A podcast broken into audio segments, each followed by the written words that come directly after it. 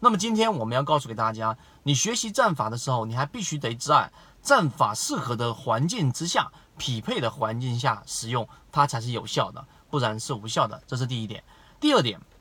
其实战法的本质啊，我们呃研究过很多之后，发现其实大同小异啊，大同小异。但是战法它的最终的目的，或者说它真实的本质，是要让我们在对的环境当中。快速记住，快速的从三千多只个股当中筛选出符合这一个战法、符合这一个环境的个股，这个过滤的一个过程。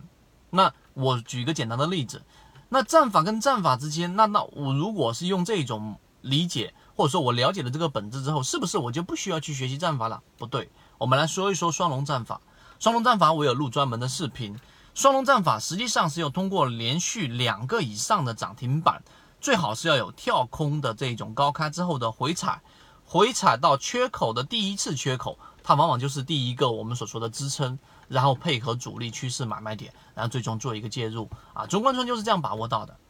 那如果你听完之后，你说我能不能直接找两个涨停板的，然后回踩均线二十日均线的回踩我就买不就完了吗？那这个就犯了一个大的错误，为什么呢？因为形态选股，它很多情况之下，第一有一个漏漏洞，会筛选的数量非常大；第二，你筛选出来数量非常大的情况之下，你的整个操作焦点会非常的模糊，你会看到很多牛股，但你能下注的次数毕竟是有限的，所以你买不到。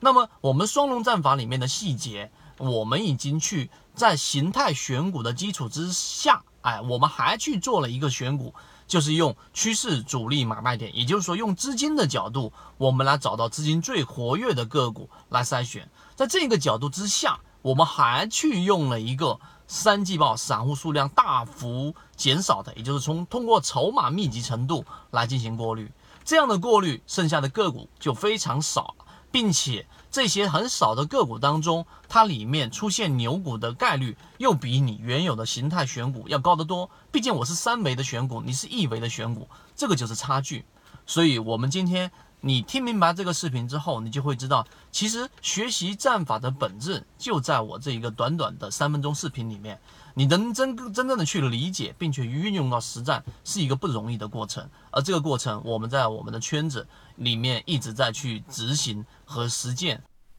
缠论就是一套买卖系统，能够帮助你在交易过程当中寻找合适的个股买卖点，一步一步的去完善自己这一种模块，并且呢，成功率会逐步逐步的增加。想要加入到圈子进行系统进化的交易模块，可以看简介找到我加入圈子。